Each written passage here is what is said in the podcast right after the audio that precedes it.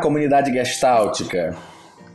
Bom dia, boa tarde, boa noite para você que está no meio das suas férias, em frente a uma paisagem belíssima, cheio de inspiração e resolveu escutar o nosso podcast sobre criatividade. Ou para você que está aí voltando de uma viagem de férias ou voltando do trabalho, mas está no trânsito, no meio do engarrafamento e aproveitou essa pouca celeridade para aprender um pouco mais sobre Gestalt. Eu sou Anne Belmino. Eu sou Wilson Luiz. Nós somos Gestalt Terapeutas e esse é o nosso Gestalt Aberto. Um podcast que tem a missão de gerar bons debates acerca da Gestalt Terapia, com muita arte e bom humor, sem perder a seriedade do assunto. Hoje, ao som de Quarteto de Guitarras de La Ciudad del México, vamos falar sobre criatividade na vida e obra de Frida Kahlo. Então, amigo Wilson, como é que anda aí os seus potenciais criativos? O que é que você tem feito de criativo nesse mundo, aproveitando as suas férias da docência? Hum, olha, muita coisa. Eu tenho aí um grande projeto agora que já já vai ser uma realidade, então ainda não posso contar muita coisa, que tem muito a ver com criatividade e que tem muito a ver com arte também, né? Eu estou criando, hum, dirigindo um espetáculo de dança-teatro inspirado no trabalho da Pina Bausch, que uh. daqui a alguns dias, meses, não sei quando você está ouvindo esse podcast, querido ouvinte, você vai saber né? É, aí é uma coisa nova. Eu nem tinha te contado isso, né, Wani? Olha só que é legal. É verdade. Estou aqui super surpresa de queixo caído com essa novidade, né? É verdade. Ainda bem que você anunciou no podcast zero que você era, era múltiplo, né? É. Então, não é surpresa que você apareça de vez em quando com essas novidades do mundo da arte. É verdade, né? embora que seja. ultrapassa aí a psicologia. É, eu sou às vezes até imprudente comigo, meio workaholic, mas também tenho um desejo muito grande de estar tá vivendo e aproveitando essas outras linguagens que para mim me nutrem tanto como sujeito e como terapeuta. E você, minha amigo Anne? Fale pra gente aí como é que tá o seu potencial criativo, o que, é que você tem feito de criativo? Olha, eu tô pintando, né, aquarelando menos do que eu gostaria, hum. mas também seguindo um fluxo frente a outras demandas de adaptação na cidade, né, de me integrar nos espaços. Estou uhum. dirigindo um grupo de estudo Legal. de gestalt terapia e experimentação artística. Tem sido muito bom. Sim. Cada semana a gente se encontra, conversa sobre os textos, experimenta recursos nos ateliês. Tem legal. sido muito legal.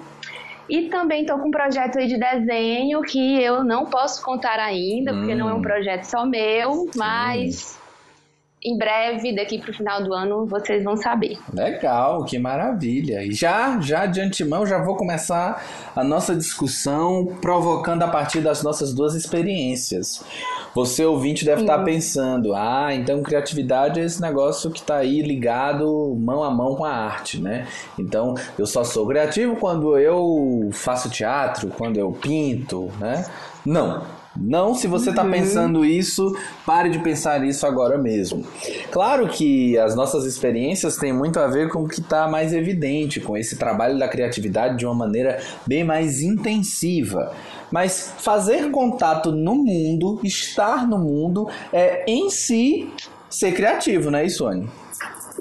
Exatamente, porque a criatividade, eu acho que isso tem muito a ver com esses nossos projetos é quando a gente celebra a nossa grandeza de ser e estar aqui nesse mundo. Inclusive, experimentando a sensação de que a gente pode tornar os nossos sonhos possíveis. Sim. É quando a gente se abre para a vida e celebra, né? Como o Zinker fala, é uma declaração ousada de eu estou aqui. Porque quando nós colocamos os nossos projetos para frente e isso exige de nós é, um olhar para os nossos poten potenciais, para as nossas limitações, para as nossas possibilidades, a gente também lança mão de recursos para lidar com dificuldades de uma maneira mais criativa, para lidar com os imprevistos.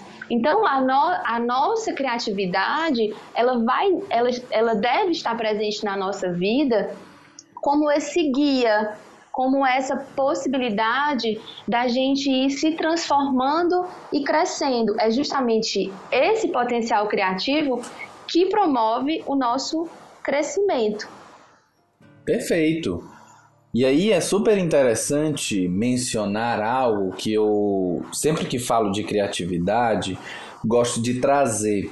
Né? Quando a gente pensa em criatividade, eu já trouxe, já iniciei minha fala uh, antes disso falando de um estereótipo, né? E tem esse outro estereótipo que muitas vezes paira quando se fala da ideia de criatividade, que é de que ser criativo é necessariamente ligar-se a uma noção de gênese, né, de brotar algo, de nascer algo, e não necessariamente. Né? Tem uma figura que para mim é, na minha compreensão, é a pessoa que melhor define a ideia de criatividade, que chama Faiga Austrauer. Ela é uma artista plástica e é uma figura que eu gosto demais, né? E não, ela não é gestalt terapeuta. Mas eu acho que se resolvesse ser terapeuta, muito possivelmente seria, uhum. né? Assim, as falas da Ela da... é muito fenomenológica, Nossa, né? A Faiga. bastante. Nossa, é. tem umas passagens dela quando ela vai falar de intencionalidade, eu, nossa, onde foi que essa mulher aprendeu isso? Isso, as falas dela, assim, muito. assim, tem uma pegada muito fortemente ligada à dimensão processual, à dimensão da experiência, né? Que tem muito a ver com a nossa abordagem, né? Então, o que eu queria recortar aqui da Faiga é a ideia que ela traz sobre criatividade. Né? Esse é o primeiro parágrafo do primeiro capítulo do livro dela, Criatividade e Processos de Criação.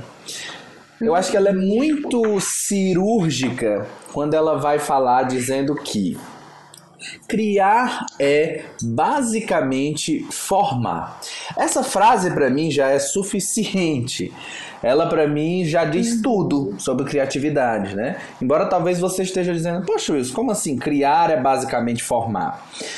Isso desmonta esse estereótipo de que criar é sempre é, conceber algo, né? É sempre é, ter essa noção de gênese. Do, é da ordem do inédito, né? Exato, do inédito, do aparecimento. E quando ela diz que criar é formar, ou seja, eu já começo a imaginar de que esse formar não necessariamente precisa falar de algo original, algo do nascimento, mas assim pensando de uma combinação né? Ela vai mais à frente uhum. dizendo: é poder dar uma forma a algo novo. Em qualquer que seja o campo de atividade, Trata-se, nesse novo, de novas coerências que se estabelecem para a mente humana, fenômenos relacionados de modo novo e compreendidos em termos novos. O ato criador abrange, portanto, a capacidade de compreender e esta, por sua vez, a de relacionar, ordenar, configurar e significar. Ou seja, ela deixa muito claro de que não se trata, essa ideia de criar, não se trata de fazer algo brotar do nada. Mas é muito pelo contrário, porque eu acho que quando ela fala disso, e óbvio, eu tendo esse fundo de experiência da Gestalt terapia, essa concepção de criatividade se assemelha muito à ideia de criatividade da Gestalt terapia. Por quê? Porque a ideia de criatividade ela não está ligada a fazer brotar algo mas sim estar atento ao campo, estar atento ao que eu posso fazer, estar atento às minhas possibilidades e saber combinar isso com uma boa forma. Ou seja, o que seria essa boa forma? A forma que me é nutritiva e que me é também uhum. possível naquele momento, porque nem sempre o que nos é nutritivo nos está acessível, né? Você que já ouviu os nossos podcasts anteriores, se eu não me engano, no nosso terceiro episódio, eu falei muito sobre isso, né? De que o contato ele se estabelece em busca de uma nutrição, mas não necessariamente eu vou ter como me nutrir completamente naquele momento, né? Uhum. Sim, inclusive tem um, um, autor um pouco mais contemporâneo, é um jovem americano, uhum. que é Austin Kleon. Ele tem um livrinho super curto, super bonitinho, intitulado Roube como um Artista. Sim. Acho esse título fantástico. 10 dicas sobre criatividade, onde ele vai, de uma maneira bem mais simples, falar exatamente essa noção da criatividade como formação. Sim. Porque ele fala que você pode ser criativo quando você pega uma ideia e você forma uma outra ideia a partir dessa ideia né? Uhum. É, e aí é, ele vai dando várias dicas, né? Inclusive dicas bem simples, como tenha sempre um caderninho em mãos, acredite em você, registre aquilo que você quer fazer, né? Comece a, a sonhar no sentido de você imaginar que é possível, mesmo que você esteja com sonhos muito altos. É, fala da importância de você é, ser chato no sentido de você é, se cobrar a terminar um trabalho. Uhum. É, e é muito interessante a, essa forma que ele vai construindo é, esse contato com a criatividade. Tem, eu acho que tem tudo a ver com o que a Faiga traz, porque é um um, um, ato né, que é inerente à nossa existência, Sim. mas que, como você falou, é, se a gente não se propuser, não se, não se colocar nessa condição de, de ter atos criativos, a gente pode ficar muito margeado, né, assim, muito preso é, no, no ideal de criatividade quando a criatividade ela está em nós, está nas nossas ações e elas podem ser expressas à medida que a gente vai vivendo, né? Sim. É, inclusive a própria Feigen faz isso, né? Fala que a criatividade ela está muito muito relacionada com a própria vida, com o próprio ato Sim. de viver. Se eu não me engano, é, é no, na introdução desse livro, exatamente. O criar só pode ser visto no sentido glo global, como um agir integrado em um, em um viver humano. De fato, criar e viver se interligam. A natureza criativa do homem se elabora no contexto cultural, né? Sim. Justamente quando ela vem depois né, trazer essas concepções de que a gente recebe uma série de influências, mas a gente é capaz de transformar e trazer algo novo sobre isso que nos foi passado, né? Perfeito. E a partir disso que você está falando, Anne, me, me, me, provoca a pensar, inclusive, a criatividade dentro do contexto histórico da gestalt terapia, né? É, o Peus, enfim, ele nunca falou especialmente de criatividade como um termo gestáltico. Isso é uma coisa super importante da gente compreender. Né? A criatividade ela não é um conceito gestáltico, até porque, obviamente, essa palavra ela vem de outros, outros lugares. Né? Não necessariamente é uhum. é uma, uma terminologia gestáltica. Porém, no trabalho, né, no, no Gestalt Therapy, você, se a gente fizer uma análise Há várias e várias citações sobre a palavra criatividade, mas sempre, e aí é o que eu acho que é o mais interessante de tudo, sempre numa condição adjetiva. Ou seja, no, no PHG, né, que é o, o Gestalt Terapia, a gente vai ver muitas palavras como, por exemplo, ajustamento criativo, contato criativo, integração criativa, poder criativo uhum. do paciente para reintegrar as partes dissociadas, excitação criativa, ato criativo. Ou seja, a gente vai ver várias coisas ligadas a essa dimensão da criatividade, porém a criatividade sempre aparecendo como um elemento adjetivo a uma experiência. E eu acho que isso tem tudo a ver com Gestalt terapia. Embora talvez alguém olhe dizendo assim: "Ah, mas aí criatividade está sempre vindo como adjetivo, parece que não é importante". Eu acho que a provocação é exatamente o contrário. Porque se esse termo, ele não é colocado, ele não é cunhado como sendo um ente, ou seja, eu não posso acessar a criatividade. Não é um local onde eu posso viver ou estar, mas a criatividade, ela é um adjetivo de movimentos e ações minhas, né? Ela não é uma coisa em si. Porque a gente precisa entender, embora pareça até muito óbvio isso, mas é preciso entender de que isso tem a ver com processo e não com produto, né? Uhum. A criatividade ela está sempre ligada ao processo. Então, como todos esses termos que eu trouxe, todos eles trazem uma dimensão processual. E aí a ideia de criativa né, tá sempre como uma condição adjetiva. Até mesmo o Peus vai falar no livro, né? Ele coloca assim: criatividade é inventar uma nova solução. Inventá-la uhum. tanto no sentido de descobri-la, quanto no de elaborá-la. Olha que interessante. Ou seja, está sempre ligada a uma dimensão longitudinal de processo e não necessariamente de chegada. Né? Então ele vai dizer que é descobrir e elaborar. Eu lembro até da fala de um, de um cliente recente que me chegou e foi muito interessante. Eu me lembrei muito da ideia de criatividade, que o cliente trazia uma questão que parecia não ter saída. Né? Ele trazia uma dimensão ligada ao luto. E aí é aquela uhum. história, né? Poxa, mas o luto é isso, e é sofrer, e eu não sei como vou levar a minha vida, porque não tem outro jeito. Não tem outro jeito, eu tenho que sofrer e tal, né? Então, é, é, era uma ideia, uma noção muito limitada de existência. E naquele momento ele pedia para mim, mesmo que indiretamente, me diz aí, cara, qual é o jeito que eu vou levar a minha vida? Ou seja, cria para mim um resultado. Quando na verdade o nosso trabalho é de provocar o cliente para que ele perceba o campo, para que ele perceba as coisas que estão ao seu redor, as coisas que podem o nutrir, para aí ele poder ter um ato criativo, que é de combinar a necessidade com o organismo, com o campo.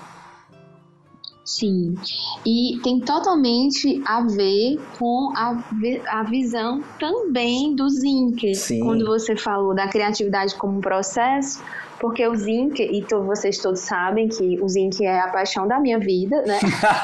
da nossa. É, É, e aí ele fala que a criatividade não é somente a concepção, ou seja, não é só o resultado, né? sim, né? Aquilo sim. que você falava do PHG, é o ato em si, ou seja, é aquilo que se vive, é aquilo que se experimenta, né? Enquanto processo, é a realização do que é urgente, do que exige ser anunciado. Não é apenas a expressão de toda a gama de experiências de um indivíduo e de sua sensação de singularidade, mas também um ato social. Sim, é, sem dúvida. E é muito é, legal essa visão do Zinke, né? Quando ele fala de, de criatividade como ato social, que me faz inclusive lembrar de que a Gestalt ela tem essa relação muito forte com o social à medida que ela não concebe esse homem isolado. Sim. Né?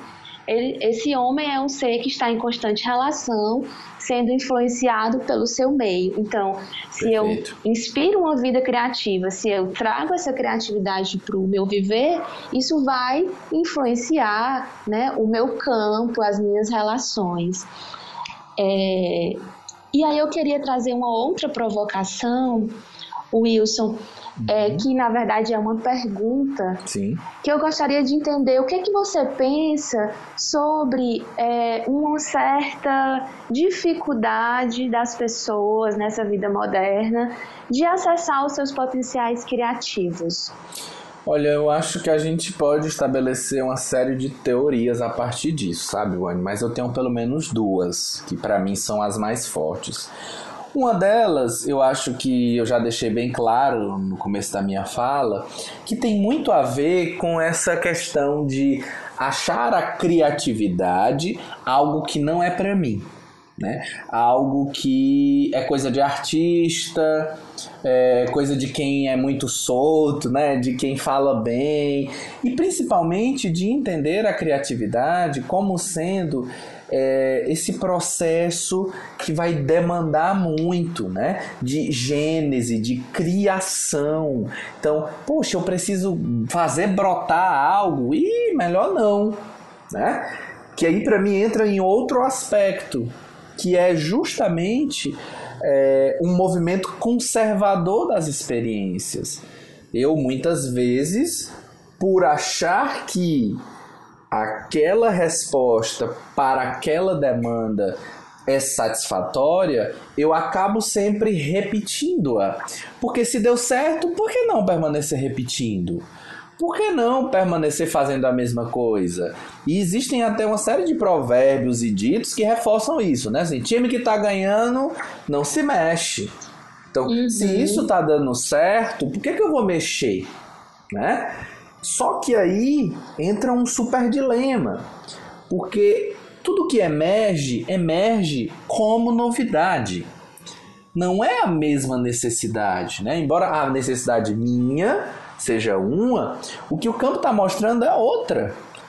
Só que por uhum. achar que é parecido com algo que eu já vivi, eu tendo, por uma dimensão organísmica, a não me desgastar tanto, a me autorregular.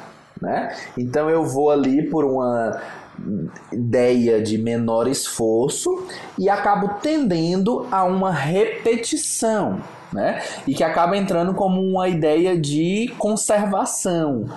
Então, isso reforça um funcionamento muito rotineiro, estereotipado, onde eu não consigo fazer emergir a criatividade, justamente porque eu não estou aberto à novidade e principalmente à vulnerabilidade. Porque eu tô ali no meu campo de segurança, enquanto isso eu tô repetindo, né? Que se você compreendeu muito bem o que a gente falou no nosso episódio passado, no episódio 4, perdão, a gente falou de que os processos neuróticos desembocam das repetições.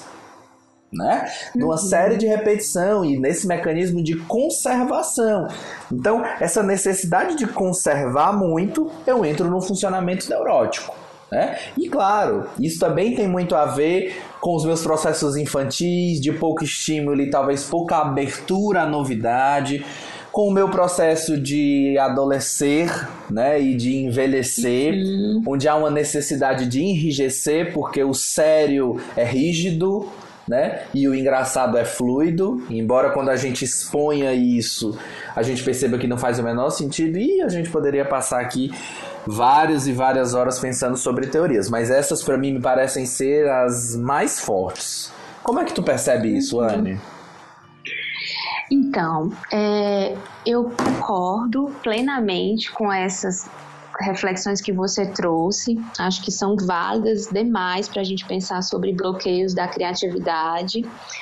É, e aí, além dessas, eu penso que existe um, medo de fracassar Sim. que nos, nos, nos reprime e se coloca como sombra, como fantasma. É, esse medo do desconhecido, porque para você ter uma vida criativa, para você colocar a sua criatividade em, em fluxo, você precisa é, correr riscos, Sim. né? se expor a situações novas e de repente até ridículas, ter a coragem de, de contactar esse novo, né? Então, é, quando esse medo do fracasso, o medo da novidade, ele está muito é, presente, eu acabo fazendo essa escolha por lugares seguros, que eu acho que isso tem, se relaciona muito com essa concepção que você trouxe da repetição dos padrões, Sim. dar sempre as mesmas respostas, né? Uhum. Uma outra situação que também se refere a uma criatividade empobrecida, eu penso que tem a ver com uma uma questão de não permissão para fantasia. Né? Uhum. É muito comum que às vezes as crianças elas queiram conversar com os pais, inventem histórias, né? Queiram colocar ali a sua imaginação fértil para criar coisas novas. E aí os pais não têm muita paciência, Sim. né? Ah, menino, deixa de história. Ou então limitam muito as brincadeiras das crianças.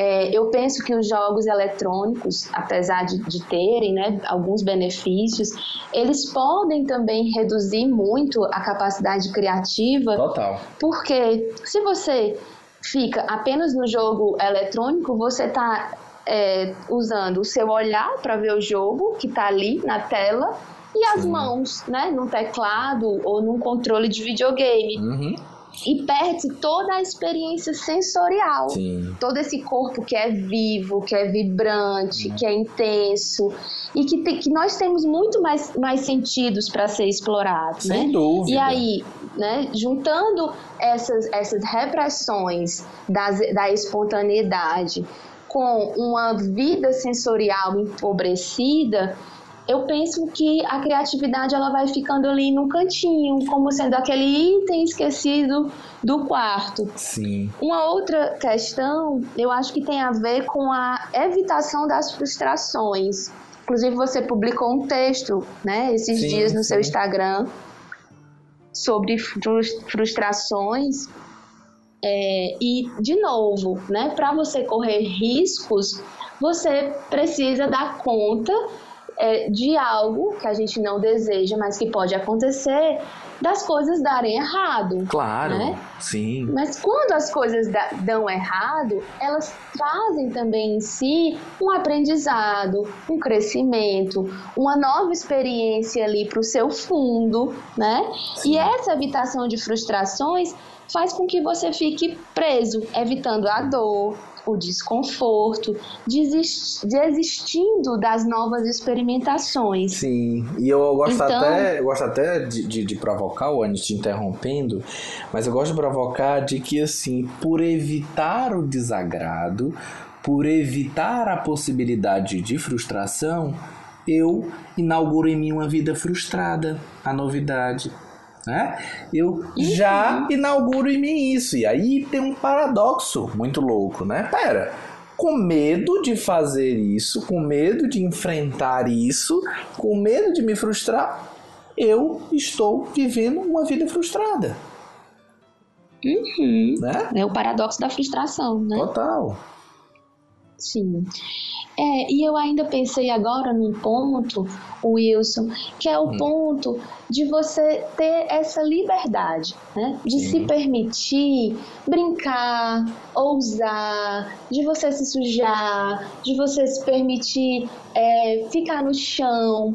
Então, essa relutância, às vezes, para brincadeira, né, para esse contato com a nossa criança, faz com que a gente fique esse adulto sério, Sim. Chato, né? Assim, preso no computador, nos boletos, nos papéis, enfim, Sim. nos livros e a gente perca essa nuance da vida. E às vezes é, são nessas sutilezas que estão os recursos para uma vida criativa. Sem né? dúvida. É um encontro no meio de uma tarde, no meio da semana, para você conversar com uma amiga, que vai te trazer novas concepções. É aquele tempo de pausa que você tira para tomar um chá e olhar para o céu e ali você vê uma revoada de pássaros, né? E aquilo ali vai te marcando, né? Uhum. trazendo novas emoções e que vão sendo processadas e elaboradas e vão ficando em você para que você possa expressar isso e devolver para o mundo uma vida mais plena de sentido, mais criativa, Sim. mais integrada. E isso, inclusive, já é o próprio paradoxo, sabe, Wani? Não sei se tu, se tu concorda, mas quando eu penso nisso, eu lembro de vários, enfim, de vários clientes, de vários grupos que eu já estive, onde eu trabalho muito essa questão de que o, o mundo contemporâneo, e consequentemente nós, porque nós formamos esse mundo contemporâneo, tem duas palavras princípio que elas funcionam muito bem juntas, mas que por um viés de saúde elas nos adoecem fortemente. Uma é a analgesia, né? Sim, uhum. a gente está sempre fugindo da dor, mas é importante Sim. lembrar que quando eu estou anestesiado, eu não sinto nem prazer, né? Uhum. Não sinto dor, mas também Sim. não sinto prazer. E tem uma outra palavra a princípio que é, para mim já é em si uma pergunta, que é o para quê? Que é uma dimensão uhum. funcional. Então, é possível que muitas pessoas escutem isso que você falou agora e digam, nossa, como a Ania romântica, né? Pra que isso? Uhum. Pra que que eu vou uhum. sair eu podendo estar tá produzindo, eu podendo estar tá escrevendo aquele artigo, eu podendo estar uhum. tá atendendo mais pessoas, eu podendo estar tá ganhando dinheiro, eu podendo, podendo, podendo, podendo. Então, entra-se num funcionamento, numa dimensão funcional. Então, é uhum. justamente aí que mora algo que, por exemplo, eu digo é, é, fortemente nas orientações de pais que eu faço, que assim, o abismo entre um pai e uma criança mora na função. Não que eles uhum. estabelecem, mas a função do ato. A criança, ela viaja no processo dela, porque a função é brincar. Mas o pai, Sim. que é convidado à brincadeira, muitas vezes olha aquilo como sendo a função ser muito legal e não frustrar o meu filho. E aí eu não uhum. consigo viver a brincadeira, porque eu entro ali para a função. E muitas vezes digo: não, Sim. vamos brincar disso não, papai tá cansado. Vamos brincar de dormir? Uhum. Né? Olha só. Sim. Então ali eu mortifico é. então, essa possibilidade é. Então criativa. vamos ver o filme, né? Porque Isso. aí você coloca, você se coloca numa posição bem passiva, né? Isso. E isso é muito comum. E aí eu acho que essas duas palavras aí, o pra quê e a analgesia, juntos eles funcionam muito bem. Porque o pra quê me evita de desgastar-me, né? De desperdiçar tempo.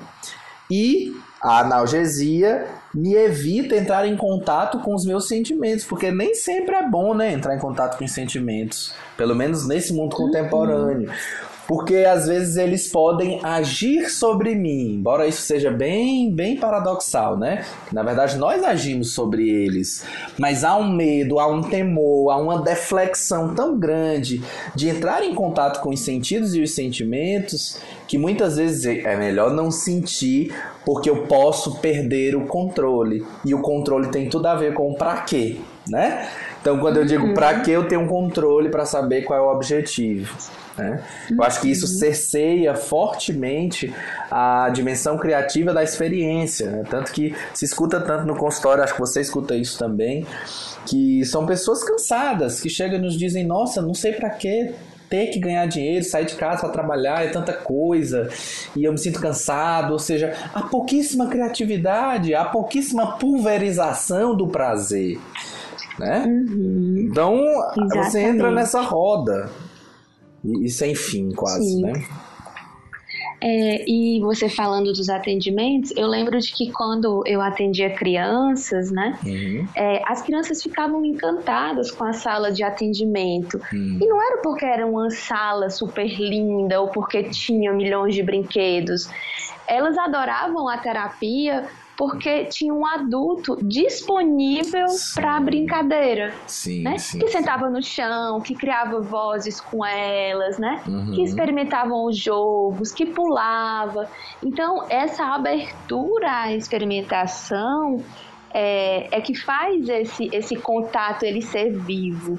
Total. Porque essas crianças, elas também chegavam muitas vezes carentes desse espaço do brincar lúdico, imaginativo e criativo, porque eram crianças com agendas lotadas, crianças que com 6, 7 anos já, já se escutava falar de vestibular, Sim. Enem, essas coisas, né? Então é uma invasão do mundo adulto, das pressões, chegando muito cedo nas crianças. É, e tinha uma criança que eu atendia lindíssima, que ela experimentava o corpo dela, ela praticamente brincava com ela mesma. E era tão lindo ver esse processo uhum. de, de descoberta né, do que era possível fazer com esse corpo. Legal. E aí eu me lembro que uma vez eu fui chamada na escola dela, numa Sim. visita, e aí uma das reclamações da, da coordenação, da equipe da escola, é que a criança tinha se deitado no chão. Nossa. Era uma criança de, de sete anos. Então, um comportamento para mim, né, de, de experiência, de exploração do espaço, para a escola estava sendo visto como uma ruptura às regras, às normas, né? Então, os, esses espaços de castração, eles vão se tornando, vão minando essas possibilidades de experimentação e de criatividade, né? Sim, e aí quando a gente se está frente a um movimento como esse, né, usando aí a palavra da One castrado, mas gestalticamente falando interrompido, né? Quando eu estou no movimento de interrupção, meu corpo naturalmente pede nutrição. E aí ele pede de mim algo que em Gestalt terapia a gente chama de ajustamento criativo, né? Ou seja, é algo ali de tentar restabelecer esse fluxo, que lembra você que ouviu a gente há dois episódios atrás falando de que o contato é essa relação ambiente-organismo, né? E que esse entre é o lugar que se dá o contato. Então eu, enquanto organismo, tenho uma necessidade, porém eu sou interrompido por algum motivo neste momento eu preciso realizar algo que a gente chama de ajustamento criativo, que é uma necessidade de olhar a novidade e se ajustar para que ela se torne funcional a mim, ou seja, para que eu consiga fazer contato com ela e necessariamente assimilá-la, né? Inclusive a Beatriz Cardella tem tem um texto que fala sobre a impossibilidade de romper a ideia de ajustamento e de criatividade, de que eles sozinhos não são tão bons assim, não é verdade, Orne? Exatamente. E ela traz uma, uma, uma, um pequeno poema do Juan Ramon de Menes, é, onde ela fala raízes e asas, mas que as asas enraizem e que as raízes voem. Adoro esse E aí, nessa passagem, o poeta, para a Beatriz, revela a poética do ajustamento criativo. Sim. Ou seja, uma, criati uma criatividade que ajusta e um ajustamento que cria Isso. polaridades que se interrelacionam e que compõem a totalidade. Então, não é possível haver um ajustamento sem criatividade, porque isso seria uma adaptação, isso. uma acomodação, um conformismo, uma tendência cristalizante. Até possível é, né, Wani? Eu vou te interrompendo, eu acho que até possível é, só que é disfuncional, não é nutritivo, né? É uma mera adaptação sem olhar para a necessidade do organismo, não é isso? Uhum, exatamente. Existe, mas aí a gente não pode falar que seria um ajustamento criativo. Sim. Seria só uma adaptação, né? Assim como se a gente pensar numa criatividade sem um ajustamento, ela pode se revelar como um anarquismo desprovido de funcionalidade, portanto, Sim. infértil. A ideia de ajustamento criativo, que inclui autorregulação, abertura ao novo, contato vivo e vitalizante, em contraposição a controle externo, dependência, agarramento ao passado e comportamento estereotipado é o que desdobra este critério de saúde e norteia os procedimentos terapêuticos. Ajustamento criativo tem a ver com a dialética de continuidade e mudança, com inserção estrutural do novo no velho para formar com ele uma nova configuração. E aí tudo a ver com o que você falou bem no início da Faiga Austral. Sim, é perfeito. É perfeito. Inclusive, isso que tu tá falando me lembra, já que eu já tomei esse rótulo nesse podcast como contador de histórias e de curiosidades. eu lembrei aqui de uma, uma coisa que eu acho que é super importante de mencionar, né? Você que tá ouvindo a gente, é possível que você já tenha lido em alguns livros, principalmente os mais novos, escrito Ajustamento Criador e muito possivelmente você já leu os primeiros livros da Gestalt Terapia, você deve ter visto a ideia de ajustamento criativo. É importante dar uhum. conta e explicar de que isso não são coisas diferentes, tá? Na verdade, e a bem da verdade, disse que é, na tradução do primeiro livro, do Gestalt Terapia, houve a tradução para a ideia de criativo. E se a gente for fazer uma análise aí do português, né, do sentido, análise semântica aí da coisa, é, o criativo a gente vai dar conta de que foi algo que já passou, ou seja, é como se o que foi ajustado é que foi criativo. Mas aí houveram algumas releituras que provocam a gente a pensar de que é a partir deste ajustamento de que eu estabeleço um contato nutritivo, logo é esse ajustamento que é criador, porque ele vai criar novas possibilidades, ou seja, vai combinar processos e meios de maneira a ser nutritiva. Eu particularmente acho que obviamente semanticamente tem diferença, mas que a provocação, é, eu acho que uma coisa não anula a outra, né? Assim, uma coisa tem a ver com a outra, até porque assim, o ajustamento em si ele tem um potencial criativo, porque eu preciso me adaptar. Então, o ajustamento ele é criativo, mas o ajustamento ele também é criador. Então, se eu pudesse mexer nesse nome, eu diria um ajustamento criativo criador. O que, você acha, Anne? Uhum. Sim, colocava aí uns hífens, né? Mais hífens para a terapia e é dava isso. tudo certo, né? É isso. De forma bem criativa, né? Sim. E aí, já que a gente está falando de ajustamento criativo, é importante que a gente retome o que você já anunciou de que nem todo ajustamento criativo ele é funcional. Sim. Muitas vezes o sintoma, as doenças, né, as defesas que o nosso organismo apresenta são formas de se ajustar a uma situação. Essas formas, elas são criativas porque ela tem essa relação com a novidade, mas elas são disfuncionais são respostas ainda muito precárias para situações que, por enquanto, nós não temos outro caminho, né? E é importante olhar para esse ajustamento disfuncional, porque muitas vezes é dele que a gente encontra o impulso, a resposta para continuar o fluxo e poder atualizando, chegar num funcionamento mais saudável. Né? Perfeito, porque muitas vezes ali só faltou energia, só faltou um pouco mais de awareness, faltou um pouco, né? Nem sempre foi um tiro no pé, nem sempre foi um investimento errado, né?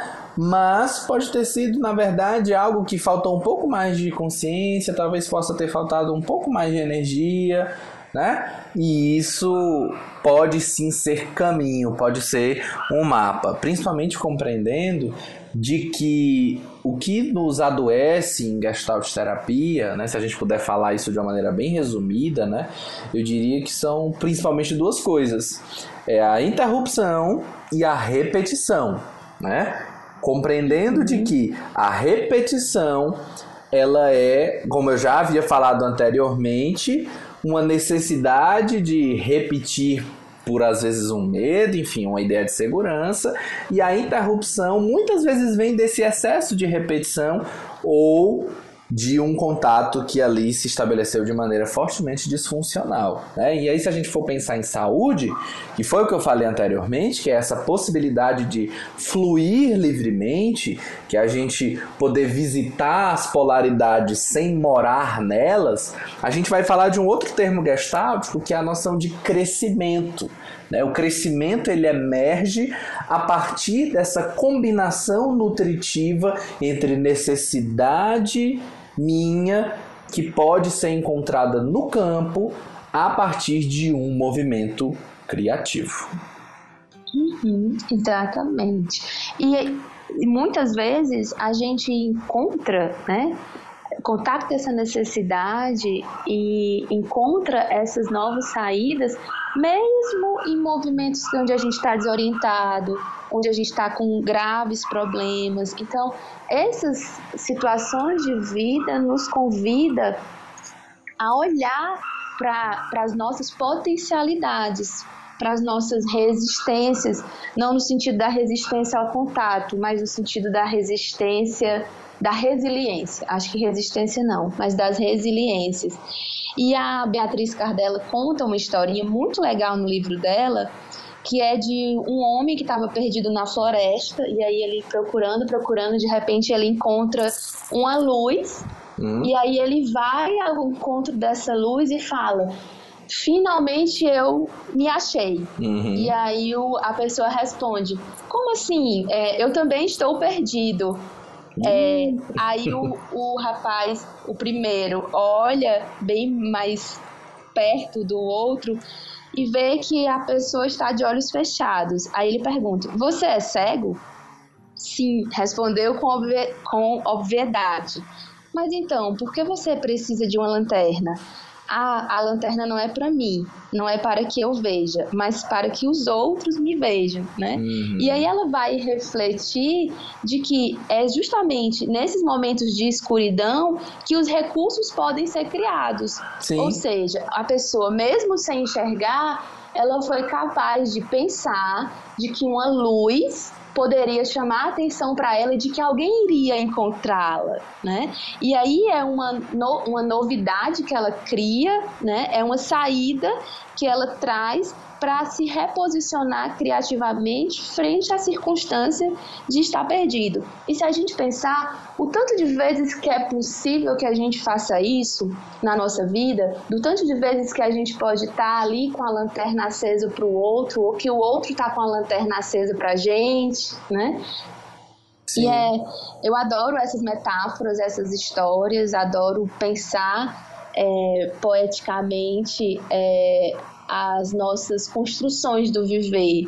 Né? Perfeito. Falando em metáfora, vamos falar de uma moça do México, das obras dela e o que, que ela pode nos ajudar a falar sobre criatividade? Vamos sim, vamos falar da nossa querida Fridoca, Friducha, maravilhosa Frida Kahlo, Sim. Nós separamos alguns quadros da Frida. Confesso para vocês que foi uma dificuldade muito grande escolher é, os quadros, porque eu gosto de praticamente todos, porque a Frida ela tem uma capacidade incrível de pintar é, e expressar sentimento na sua pintura. Acho que por isso também a gente trouxe a Frida para falar sobre criatividade, além Sim. de que a própria vida dela e tudo que ela conseguiu fazer diante o sofrimento, a dor, a dilaceração que ela passou, é o próprio exemplo de superações criativas, de ajustamentos criativos, e a gente vai falar um pouquinho para vocês da vida e da obra da Frida Kahlo, fazendo essa relação com os conceitos de criatividade, ajustamento, processo criativo. E no final a gente vai falar um fazer um arremate da vida dela, né? Agora a gente vai fazer um entrelaçamento da obra com a vida, porque é impossível falar das obras da Frida sem fazer referência aos estados emocionais que ela estava atravessando. Sim, né, sem Wilson? dúvida, sem dúvida. É, e aí, para começar, é, vou fazer um breve resumo da, da vida da Frida. Ela é mexicana, filha de um pai húngaro e uma mãe mexicana, né, das tradições indígenas do México. Com seis anos, a Frida teve poliomielite.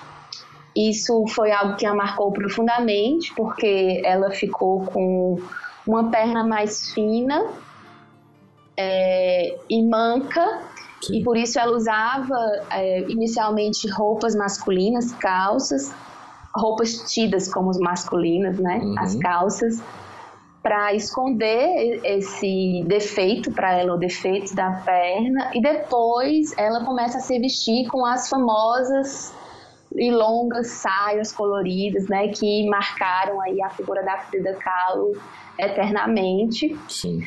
Depois, aos 18 anos, ela tem um acidente de ônibus é, o primeiro acidente de, da Frida, porque ela fala que ela teve dois grandes acidentes na vida. O Sim. primeiro foi o, o, acidente com o bonde, que o, o ônibus chocou-se com o bonde, e o segundo foi o Diego Rivera, que vem a se tornar é, marido da Frida nos anos 20.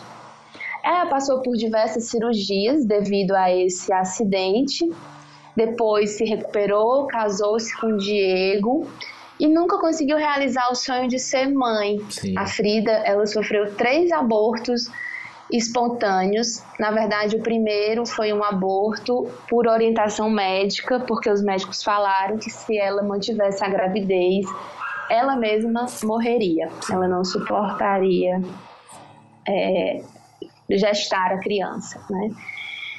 E aí esses fatos eles vão estar marcados na obra da Frida. É, ela fez muitos autorretratos. Ela começou a pintar depois de sofrer esse acidente aos 18 anos. É, o pai da Frida ele era fotógrafo, mas ele tinha o um gosto pela pintura. Então, como a Frida ficou acamada e imóvel, uhum. ele e a mãe tiveram a ideia de oferecer cavaletes adaptados à cama e algumas tintas.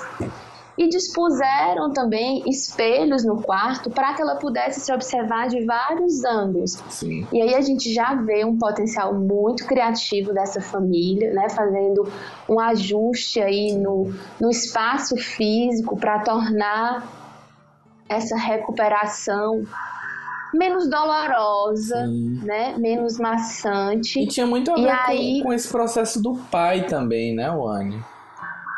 Com, a, com o trabalho do pai, né? Sim, o pai era fotógrafo. Inclusive a Frida gosta, gostava muito de fotografia Sim. também, né?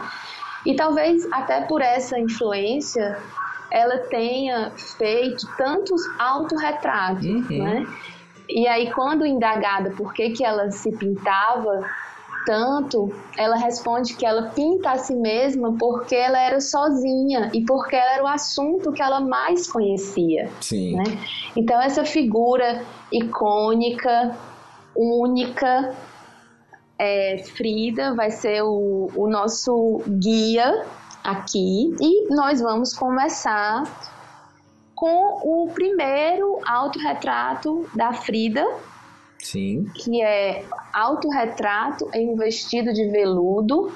Eu até recomendaria que, se for possível, é, quando você estiver escutando né, agora esse podcast, se puder abrir, é, dar uma olhada no retrato, porque, Sim. enfim, ela tem muitos autorretratos, é muito fácil que a gente se confunda. Isso está postado aí no nosso Instagram. Vai lá na publicação, vai no nosso Instagram, arroba podcast Gestalt aberta. Lá nas publicações você vai ver os quadros que nós utilizamos para discutir aqui. Então, é super legal que você esteja em contato com a imagem enquanto nos escuta. Se puder, se não puder, você pode inclusive fazer o exercício criativo de imaginar a partir da nossa descrição. Que tal? Uhum, exatamente. E que tal você descrever o quadro, Wilson? Vamos lá. Então, é, eu consigo ver uma mulher, né, Frida, claramente com uma, a, sua marca principal, né, as, as sobrancelhas unidas é algo que sempre fica muito marcado no trabalho da Frida. Né? Ela tá vestida de vermelho, um vestido veludo, a partir da descrição do, do nome do quadro, e atrás a gente consegue visualizar é, imagens de ondas, mas tudo num, em tons bem escuros, né? A gente na pesquisa descobre que a grande referência a esse autorretrato é um quadro também muitíssimo famoso que chama O Nascimento de Vênus, de Botticelli. Né? Então, ela inclusive se pinta com a posição muito similar à posição que a Vênus está no quadro de Botticelli. Né? Ambas têm o braço direito passado na frente do corpo e ambas têm água ao fundo. No caso da Frida, as ondas são escuras e fazem esse. É, é, dão essa ideia de movimento. Não é isso, Anne? Exatamente. E a figura da Frida, ela nos quadros dela, está sempre muito presente essa noção de sexualidade, né? Uhum. E é interessante notar essa relação com o quadro do Botticelli, porque na Vênus, Botticelli pinta com ela com as duas mãos, uma sobre a pelvis e a outra sobre os seios, né? E nós conversávamos, conversávamos antes da gravação de que mesmo escondendo era um guia para o nosso olhar. Sim. Então era uma sexualidade representada ali, né, de uma forma até meio paradoxal. E a Frida, ela se pinta nesse quadro de forma muito é, muito centrada, né? A gente vê Sim. mesmo um retrato, assim, um rosto meio de lado, como da Mona Lisa, um olhar bem profundo, mas depois essa sexualidade, ela vai ficar mais expressa. O único componente de sexualidade mais presente no quadro são os seios da Frida, Sim. que você vê marcas, né, muito presentes, Sim. né? Uma espécie de sombreado ali indicando ali os seios, né, femininos e tal. E esse quadro ele foi dado dedicado ao Alejandro Gomes, que era seu noivo na época do acidente. Inclusive, o Alejandro estava no ônibus com a Frida. Só que após o acidente, ele descobriu que é, a Frida tinha já traído ele algumas vezes e ele rompe com ela. E ela faz o quadro, pede desculpas, ele aceita o presente Sim. e depois ele perdoa a Frida, né? Se tornam amigos e ela escreve para ele: Meu querido Alejandro, é, aceite esse quadro e sempre coloque perto de você, abaixo, né? Para que você me veja. Então a Frida ela gostaria de ser vista né, por essa figura que ela conheceu na escola, na escola preparatória. Vale inclusive lembrar que ela foi uma das poucas mulheres que ingressaram nessa escola na época. Sim. E lá é onde ela tem contato né, com os movimentos modernistas da arte, tem contato com o comunismo, com as ideias mais libertárias é, enfim. E aí o que eu queria trazer também desse quadro é o próprio processo criativo da Frida, que é que é se realiza em meio a um cenário de muita dor, né?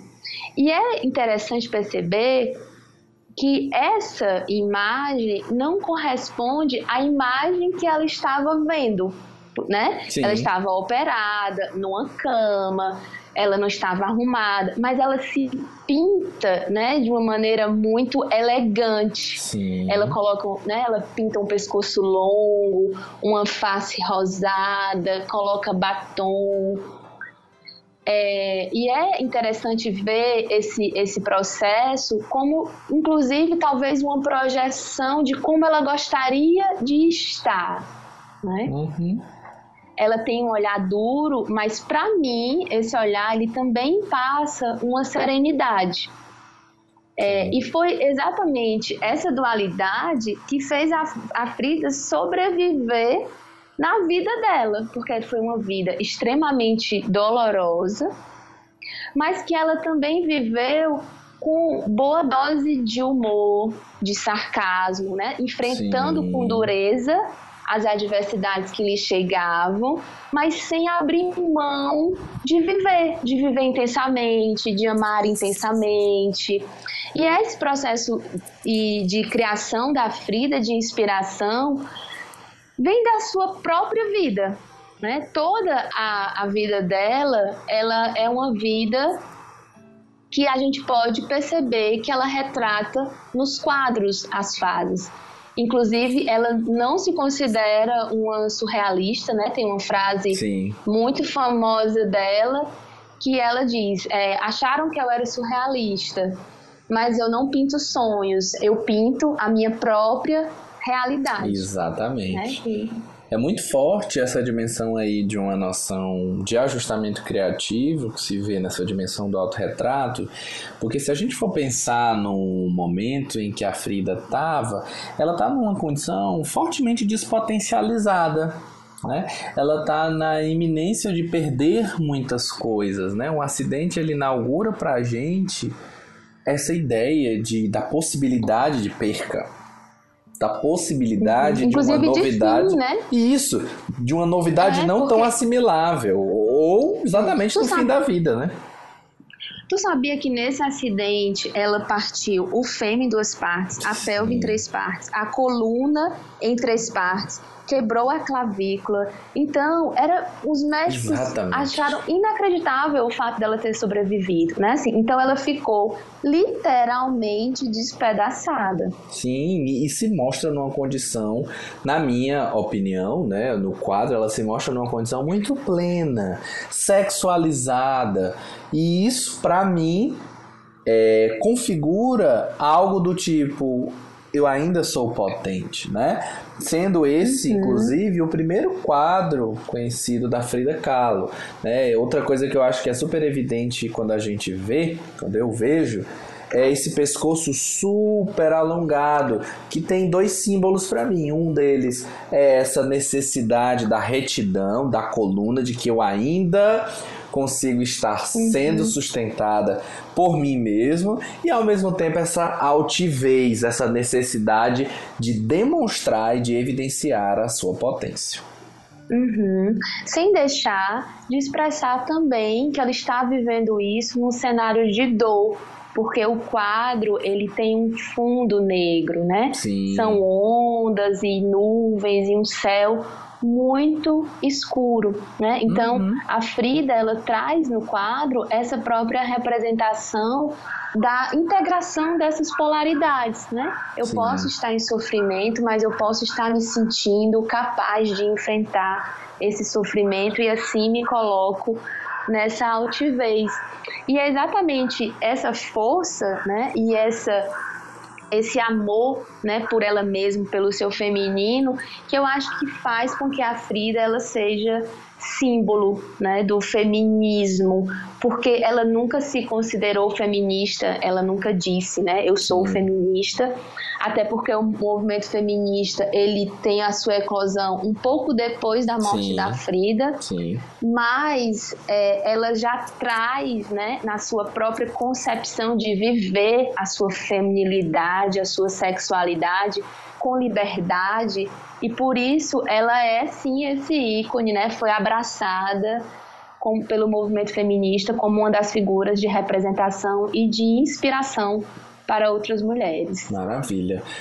É, e ainda nesse bloco dos autorretratos, a Frida, se você conhece um pouco da obra dela, tem uma série de obras onde ela se retrata, como a gente já havia falado anteriormente. A gente até selecionou alguns aqui que são super importantes e que vale a pena fazer uma menção, como por exemplo o autorretrato com o cabelo cortado, que foi um trabalho de 1940. Nessa pintura em específico, a Frida ela tá com um traje masculino, e isso faz com que ela renuncie, de algum modo, toda aquela feminilidade como ela sempre se apresentava. E tem-se muito claro esse quadro como sendo um quadro de ruptura com o Diego, né? Após a separação dela com o Diego Rivera, a gente pode observar nesse olhar toda a dor causada por isso que está aí traduzido nesse semblante da obra. Tem um tom da seriedade, esse elemento da masculinidade dita ali para a Frida como sendo esse elemento da seriedade e principalmente a dimensão do cabelo cortado, que o Diego adorava os seus cabelos e ali é, tá muito evidente essa ruptura.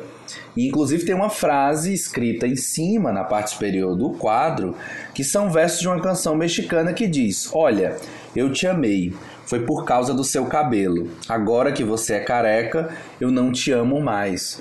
Ou seja, aí também tem um movimento de autorregulação, onde se mostra na obra essa necessidade de dar vazão àquilo que era ainda um movimento interior. Então, expor aquilo no quadro é dizer para o mundo, é transferir isso para o mundo, demarcando essa ruptura da relação Frida-Diego, não é isso, Anne?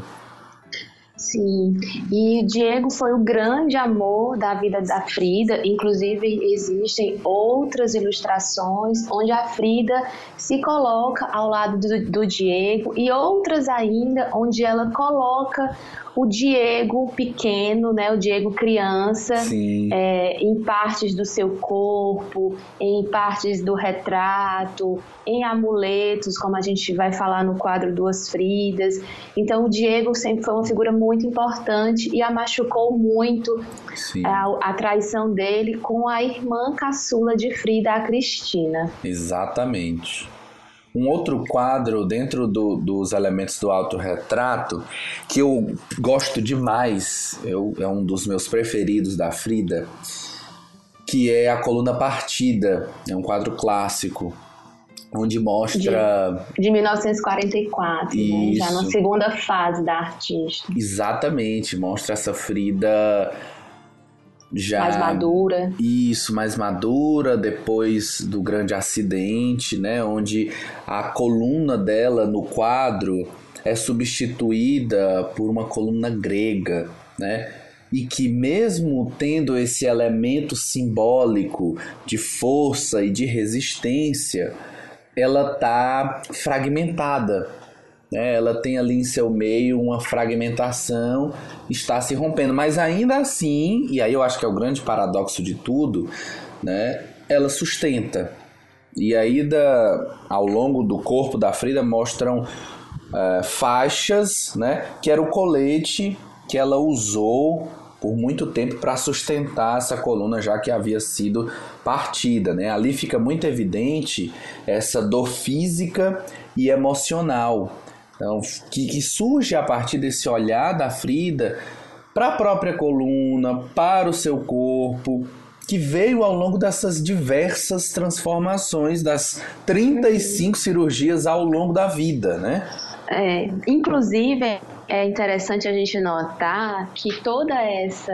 É, a forma que a Frida se apresenta era fruto dessas dores sofridas. Então, Sim. as saias longas e muito floridas, elas referenci referenciavam a cultura mexicana, as suas raízes, mas também era para esconder as imperfeições da sua perna. Sim. O corpo afunilado e, e, bem acinturado era devido aos coletes que ela precisava usar por conta da coluna dela ser fragmentada.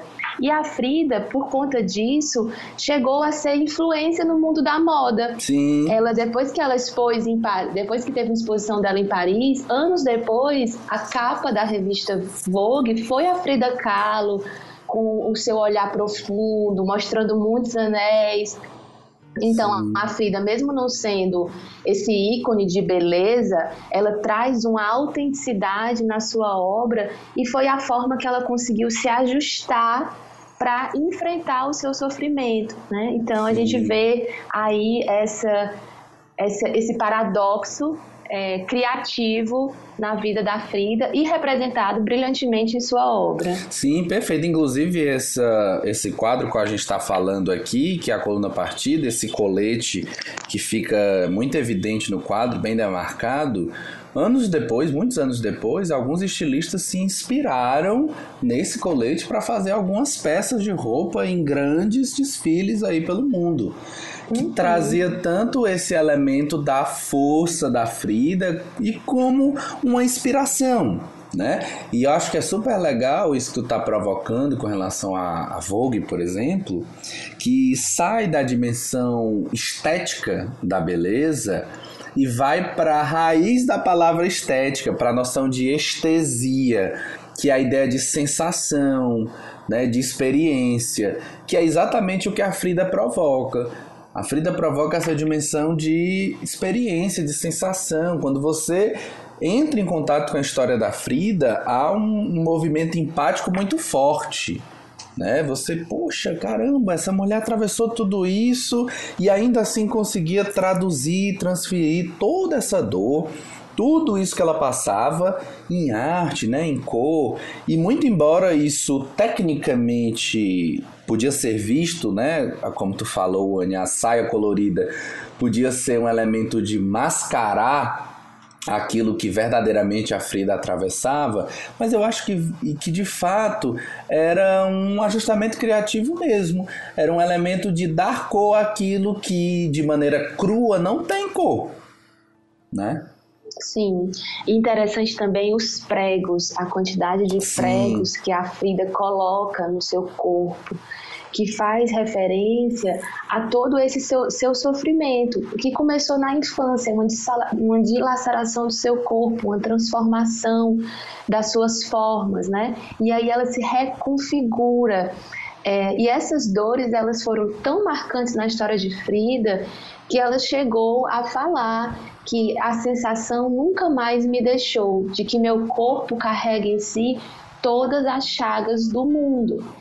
Então, ela tinha uma consciência de um corpo ferido e ainda assim ela nunca deixou de resistir, né, de se colocar é, com o seu corpo. Inclusive, na última exposição, na primeira exposição da Frida, ela estava acamada e ela foi com cama e tudo para a exposição, né? Assim, eu acho ela de uma força, né, e de uma capacidade de enfrentamento incrível, porque como que a gente vai imaginar que a artista pode pedir para ser levada para sua exposição na cama? Ela não poderia nem se levantar, né? E, e isso para mim é simplesmente formidável. Sim, eu acho que tem esse elemento da autenticidade, a aceitação do que ela está atravessando.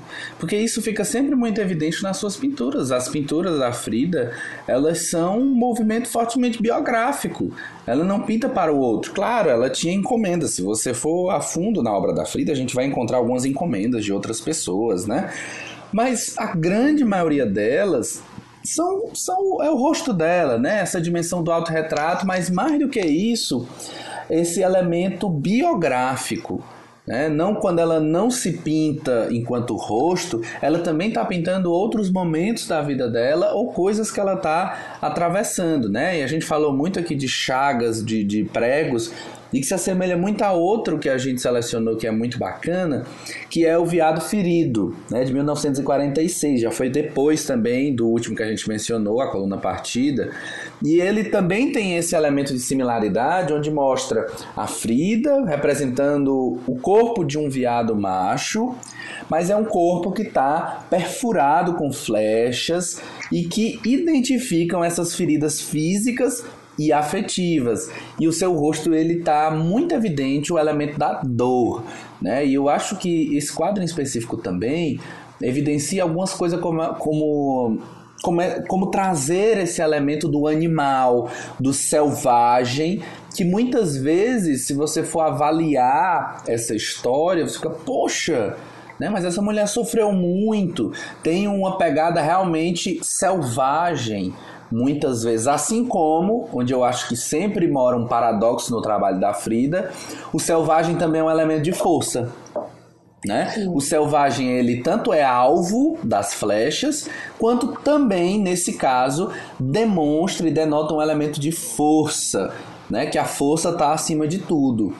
E fica muito claro nesse quadro o quanto a, a Frida integra isso, né? Ela transforma essa dor emocional na dor física e não necessariamente transforma. Na verdade, eu acho que ela localiza, né? Porque as dores físicas que ela teve, que precisou passar, resultaram em uma série de elementos psicológicos, emocionais e da mesma forma o contrário também, né? Uma série de elementos é, psicológicos que ela teve, precisou atravessar, se traduziram em elementos de dor no seu corpo. Não é isso, Anne? Sim. E seguindo a linha de pensamento né, da representação da relação da Frida com os animais, é, eu queria trazer três autorretratos que são todos da década de 40.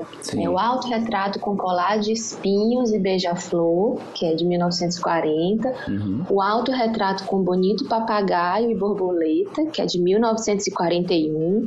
E o autorretrato com macaco, que é de 1945. Uhum.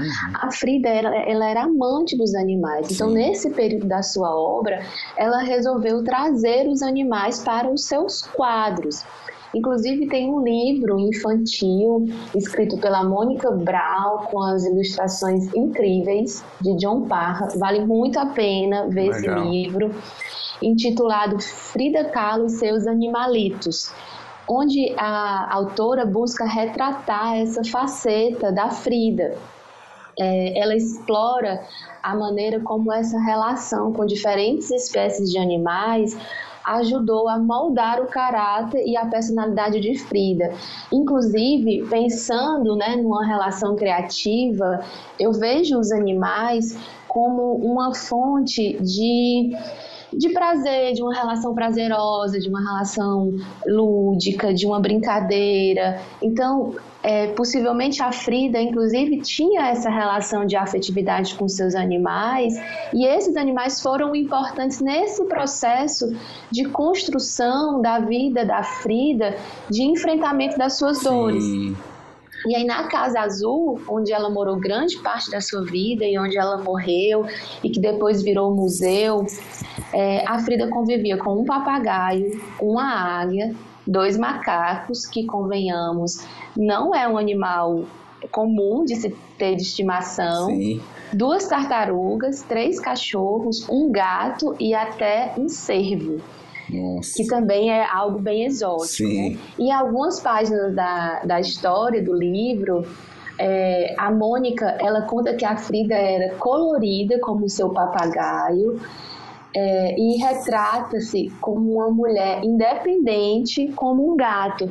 Então a gente pode até pensar, né, a partir dessa fala da autora, que a Frida podia ter uma relação projetiva com esses Sim. animais, né? No sentido de que quando ela estava feliz, ela se pintava com um papagaio, é, inclusive no quadro existe essa dicotomia. Na parte de baixo do quadro, a Frida coloca os espinhos envolvendo o seu pescoço e um beija-flor morto, preto, pendurado, né, representando uma espécie de colar.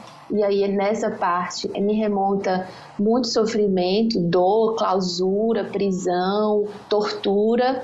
Mas na parte de cima do quadro, a, a Frida se, se coloca como se ela estivesse no meio de uma floresta.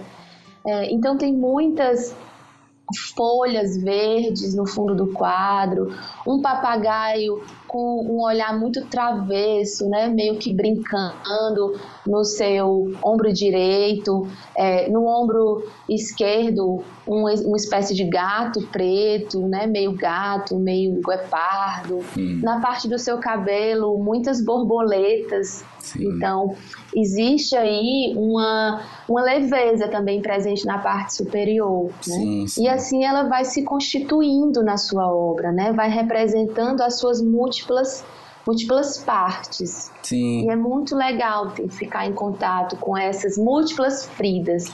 E é. falando em múltiplas Fridas, ela tem um quadro onde ela deixa isso muito claro, Sim. que é um quadro muito conhecido chamado Duas Fridas, uma pintura a óleo de 1939. Um, um, quadro muito maior do que os quadros comumente pintados pela Frida, ela tem ele tem 1,73m de altura e 1,73m de largura. Hoje ele encontra-se no Museu de Arte Moderna da cidade do México. E, de novo, é um quadro é, inspirado é, na relação dela com o Diego. Dizem que a Frida se pintou assim porque, de um lado, ela pintou a Frida que o Diego amava, que é essa Frida colorida, com, com o corpo mais à mostra, é, mais, de, mais despojada. Então, se a gente observar o quadro, a Frida com os trajes mexicanos, ela tá com as pernas mais abertas, né? Assim, mais livre. E no, no lado dela, né, ligados pela mão e, pel, e por uma veia, tem uma Frida que o Diego não gostava, que era uma Frida que remontava até as próprias origens da Frida, já que seu pai era europeu, Sim. com roupas claras, com muitos bordados e, e uma, um vestido muito fechado. Né? Então, é, essa Frida era a Frida que o Diego é, não amava. É, uhum. e aí a gente vê o quanto que ele está presente na obra dela, mesmo quando ele não aparece. Sim, e isso fica muito evidente né, do quanto a Frida necessitou reprimir um lado dela para se manter vinculada ao Diego. Né? Então, assim, eu precisei anular um pedaço da minha história, da minha vida, e claro, né? Parte aqui de um devaneio meu, talvez até de um desejo de experimentar mais esse outro lado de ser Frida, para permanecer vinculada a esse homem que deixava muito claro quais eram seus gostos, o que que ele gostava nela. Isso era muito marcado do Diego, né? Do que que ele queria. Então o Diego tinha uma personalidade também muito forte, né? Uma figura que se você é, entra em contato com com a imagem do Diego, era uma figura muito carismática mas que também por trás de todo o seu carisma tinham é, os seus desejos, os seus controles para com a Frida. Né? Isso sempre fica Sim. muito evidente nos trabalhos da Frida, do quanto romper com o Diego é romper com uma série de coisas que ela precisou romper anteriormente para estar com ele né? Sim, Sim. E, e automaticamente é restaurar todas essas coisas. Então, o que fica assim muito evidente nessa pintura é, são essas é, duas personalidades, só, né? De, de, deixa eu só acrescentar algo que eu acho que é interessante de perceber, Sim. que alguns autores falam de que a obra da Frida ela foi diminuindo de tamanho ao longo dos anos que tem uma relação forte com, com esse. É, é, com essa relação que você trouxe dela com o Diego, né? Quanto mais ela se ligava ao Diego, e aí ela foi morar nos Estados Unidos por causa do Sim. Diego, sentia muita saudade do México. Enfim, ela, ela acompanhou o Diego, ela foi uma grande apoiadora dele, ela admirava muito o trabalho do Diego. É, e ele É, e a gente pode perceber que ela, ela, ela pode ter diminuído o tamanho da obra porque ela foi se sentindo pequena. Sim. Inclusive, quando ela rompe com o Diego, é o grande salto na carreira dela, porque ela é convidada para expor em Nova York, ela Exatamente. é convidada para expor em Paris. Então, é uma Frida que aparece sozinha, independente, Sim. livre e grande. Né? Então, eu acho que é nesse momento onde ela resgata a sua força. Inclusive, a obra dela é tão marcante que hoje a gente conhece o Diego como sendo o marido da Frida sim, Kahlo. Sim, né? Então ela ultrapassou ele em criatividade, em criação e em conexão com as pessoas. Sim, que no primeiro momento, assim, fica muito claro o quanto a Frida se sente ameaçada com seus primeiros acidentes, né? Com essa coisa da imobilidade, da dificuldade, os seus primeiros quadros falam muito da dificuldade de estar naquela condição. Então, estar vinculado a uma pessoa, a alguém, de algum modo, né, gera esse movimento confluente de que esse outro vai me dar garantia, segurança. Só que nos próprios processos de elaboração da Frida sozinha, né, ela se viu sozinha e aquela era a condição dela finalista, né? Independente de estar ou não com o Diego, ela era assim. Então, quase que de maneira forçada, ela entra no movimento de propriocepção, de autopercepção, e na minha compreensão é onde ela começa a elaborar as possibilidades nutritivas de ser sozinha. Sim, e ela, a gente pode pensar que essa ligação com o Diego, né, e essa sustentação no externo, a, podemos pensar na relação com o ajustamento criativo disfuncional. Sim. E que muitas vezes é o que é possível frente aos recursos. E se a gente pensar na Frida, nesse momento da vida, de forma, né, de, depois do acidente, muito frágil, em processo de recuperação, estar com o Diego era o suporte que ela precisava.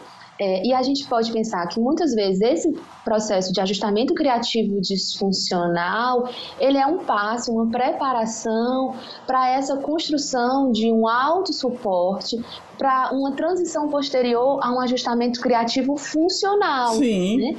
Então, ela coloca isso na obra dela, né? Uma Frida frágil, disfuncional e depois uma Frida que reconhece, que abraça a sua força e pode assim se lançar no mundo. Sim, e que só é possível quando ela reconhece as suas polaridades, quando ela reconhece esses outros lugares que ela deixou de estar ou que ela suprimiu em prol do desejo do outro, que não era o desejo legítimo dela.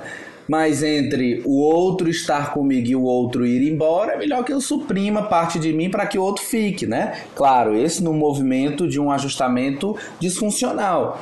Mas quando ela reconhece esse lado, e eu acho que esse quadro é um simbolismo muito forte de que ela reconhece esse outro lado, é quando eu começo a pensar na dimensão da integração, onde eu estou integrando polaridades. E aí fica uhum. muito evidente essas polaridades, né?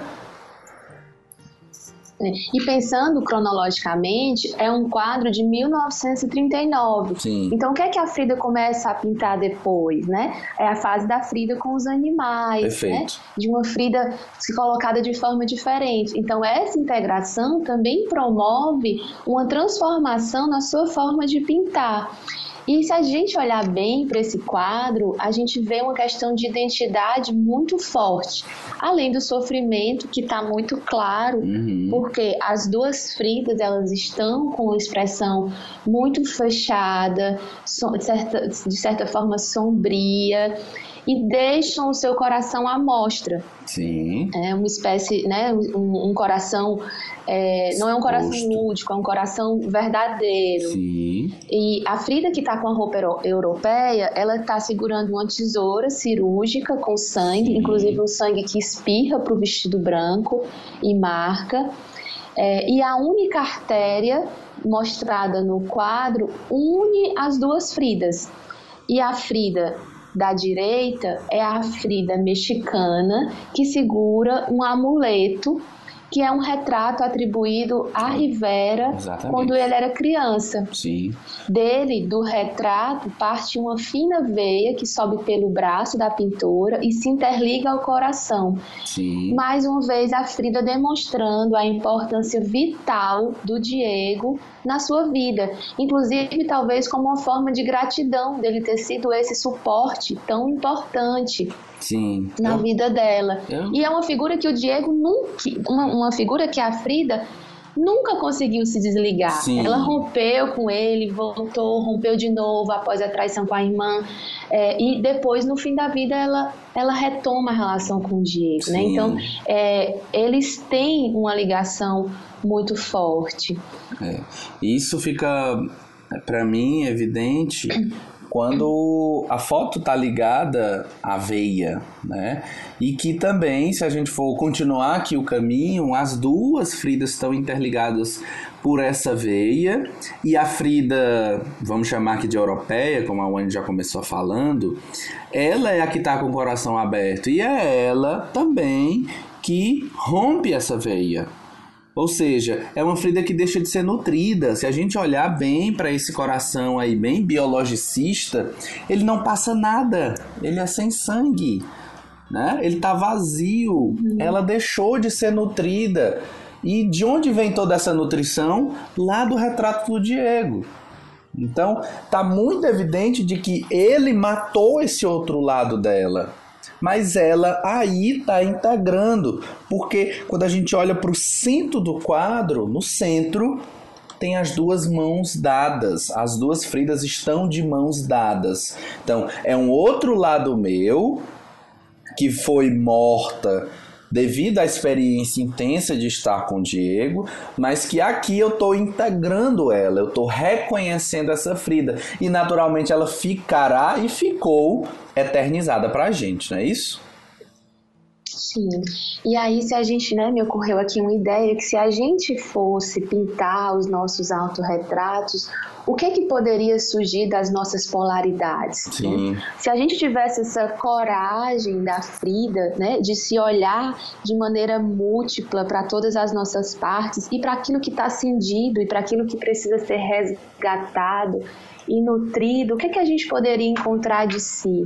E nesse momento eu penso o quanto que a arte ela promove essa libertação o quanto que a arte promove esse olhar para coisas que antes a gente não estava vendo, né? Eu me lembro Sim. muito da, das experiências no curso de arte terapia e quando eu levava os desenhos para terapia, o quanto de coisas que eu enxergava na minha obra, né? Sim. E o, o, quanto de coisas que a arte permitiu, me permitiu ajustar, me permitiu integrar de forma criativa, de forma processual, porque vai aparecendo ali numa obra e aí depois aparece em outra obra, né? A gente não, não precisa ter essa pressa de integrar tudo de uma vez só. Sim. A gente não precisa ter essa pressa de, de ajustar, né, de acomodar. A gente pode ir no passo do nosso próprio processo, que, que pode ser criativo, que pode ser fluido. É, então eu estou agora com muita vontade de experimentar essas criações é, de polaridades. Sim, que massa. Frida inspirando sempre, né? Que ótimo, dê vazão a isso, não perca isso depois desse episódio. Sim. Vamos pro próximo? Postarei, postarei. Maravilha. Vamos, vamos pro próximo. O próximo, a gente escolheu como sendo o último quadro de menção. É, ele é um quadro já do final da vida da Frida Kahlo.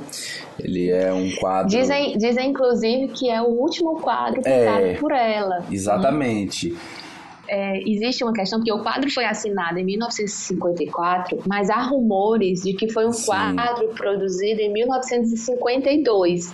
Então a gente não uhum. sabe ao certo se foi o se último, foi o último quadro, quadro pintado pela Frida, mas certamente foi é, o último, um dos últimos quadros e já da sua última fase que a Frida já traz outros elementos de natureza morta, né? O, nome do quadro é Natureza Morta, Viva la Vida. É, o quadro chama Natureza Morta. Né? Como a Wani já falou da sua data, tem rumores de que ele foi pintado em 1952, mas é datado de 1954. É dito como sendo um dos últimos quadros da carreira da Frida. É um dos quadros também que eu gosto demais. E que muitas pessoas olham para esse quadro e dizem: Ah, é, são algumas melancias, né?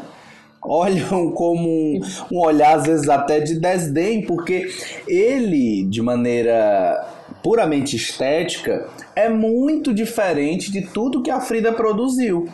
Né?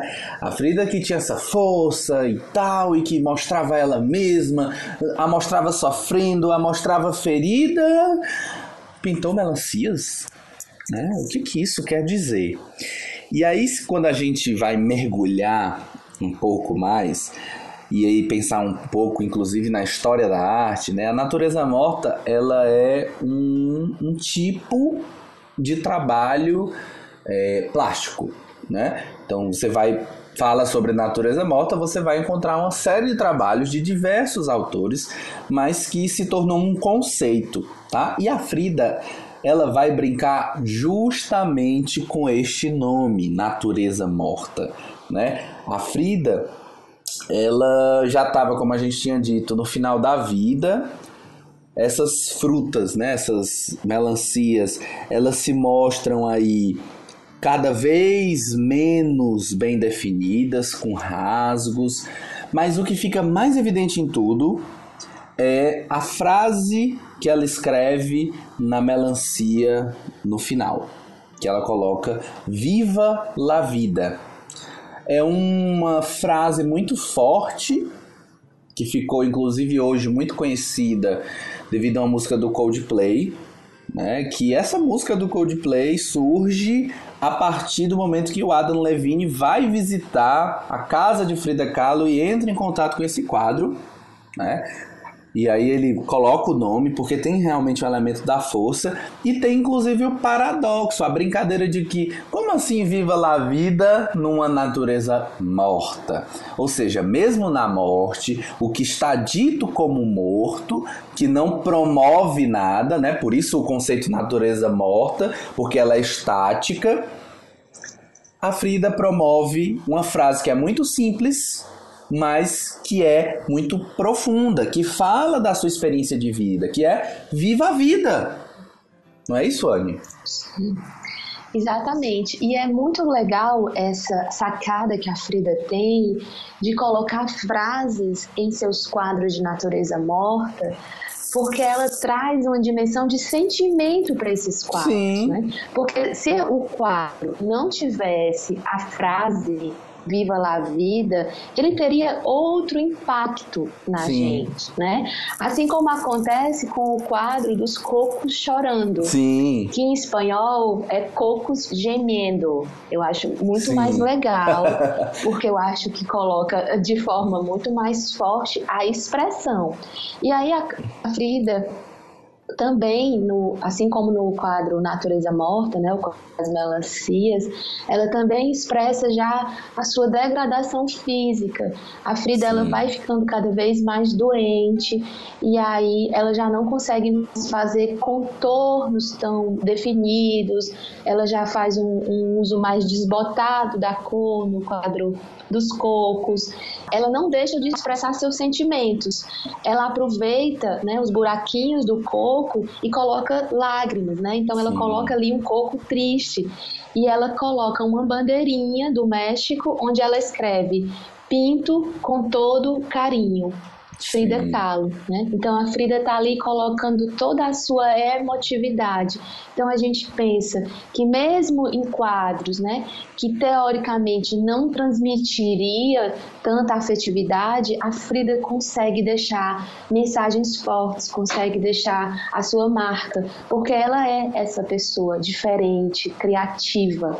Sim, e o que para mim fica muito evidente é de que ela não consegue dar conta de algo que é necessariamente morto, porque eu acho que a morte foi um elemento que andou sempre lado a lado da Frida desde muito cedo. Então ela não consegue uhum. é, consentir essa própria morte. Eu lembro muito de uma frase do Fritz Perls, inclusive, que ele diz assim: consentir a própria morte e renascer não é fácil. Porque é exatamente isso que a Frida fez o tempo inteiro. Ela consentia a própria morte, mas ao mesmo tempo ela renascia. Do tipo, é isso que eu tenho. Ela reconhecia a própria morte, né? E eu lembro de outra frase do Peso que é que ele diz junto disso, né? Ele diz assim que às vezes é preciso perder a cabeça para recobrar os sentidos. Então a Frida viveu muitas crises e que colocaram ela frente a uma necessidade criativa da busca da nutrição. Né? A pintura foi esse espaço de vazão muito evidente, mas o processo em si era recheado dessa, desse restauro, desse renascimento a cada movimento desse, que até pode parecer muito romântico isso que a gente está falando, mas é sempre muito evidente em todo o processo, em todo, toda a biografia que a gente lê da Frida, em todo o trabalho da Frida, é sempre muito evidente o quanto tá latente o elemento da vida, mas vizinho à morte. É. E a, a gente percebe na obra que a Frida sempre vivenciou um renascimento, né? Fazendo referência ao que a Clarissa traz no livro Mulheres que Correm com os Lobos, no conceito de vida, morte e vida. Então há um renascimento depois da morte. Mas nessa fase onde a Frida pinta as naturezas mortas, ela já estava num contato mais frontal com a morte. Eu lembro de uma frase dela que demonstra bem esse renascimento, é, porque a Frida teve problema no pé, né, com a poliomielite desde muito cedo, criança. Ela teve problemas é, depois que ela precisou amputar o pé, mas ela escreve brilhantemente: Pés, para que te quero? Se tenho asas para voar. E nessa frase célebre a gente vê o quanto que a Frida se reinventava, o quanto que ela conseguia, né, a partir da sua obra e dos seus escritos, que ela também deixou muita escrita em diários, essa capacidade inventiva.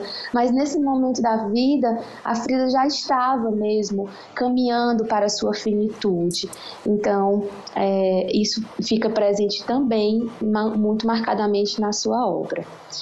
E aí já falamos muito, teríamos muito mais quadros para trazer, Sim. mas a gente pode continuar sempre a conversa nas lives, no Instagram, no e-mail, né? Escrevam para a gente, compartilhem. Isso aí. É, e já que nós apresentamos a obra, vamos agora falar um pouquinho da nossa querida Frida Kahlo, então, a gente já contou um bocado da sua história, mas brevemente vamos contar um pouquinho de maneira mais objetiva. A Frida, ela nasceu no México, dia 6 de julho de 1907. Madalena Carmen Frida Kahlo e Calderó passou a sua infância na residência conhecida como La Casa Azul, ou seja, Casa Azul, em Coyacán, onde hoje funciona o Museu Frida Kahlo. Apesar de ter nascido em 1907, quando perguntada sobre sua data de nascimento, Frida sempre dizia que tinha nascido em 1910. Por quê? Porque foi o ano em que começou a Revolução Mexicana. A artista gostava de pensar que tinha nascido junto com o Novo México, não mais regido sob uma ditadura. Em seu autorretrato Raízes, observa-se uma Frida que funde-se com a terra. É uma alusão à sua forte ligação com o México como país de origem. Quando tinha 14 anos de idade, Frida conseguiu uma vaga na Escola Nacional Preparatória do México, uma das mais concorridas do país. Foi lá que teve o primeiro contato com quem viria a ser o seu esposo da vida, Diego Rivera. Ele, muito mais velho, pintava e expunha algumas de suas obras na escola. Frida apenas admirava o artista de longe. Nessa mesma época, a artista teve seu primeiro romance com um colega chamado Alejandro Gomes Arias.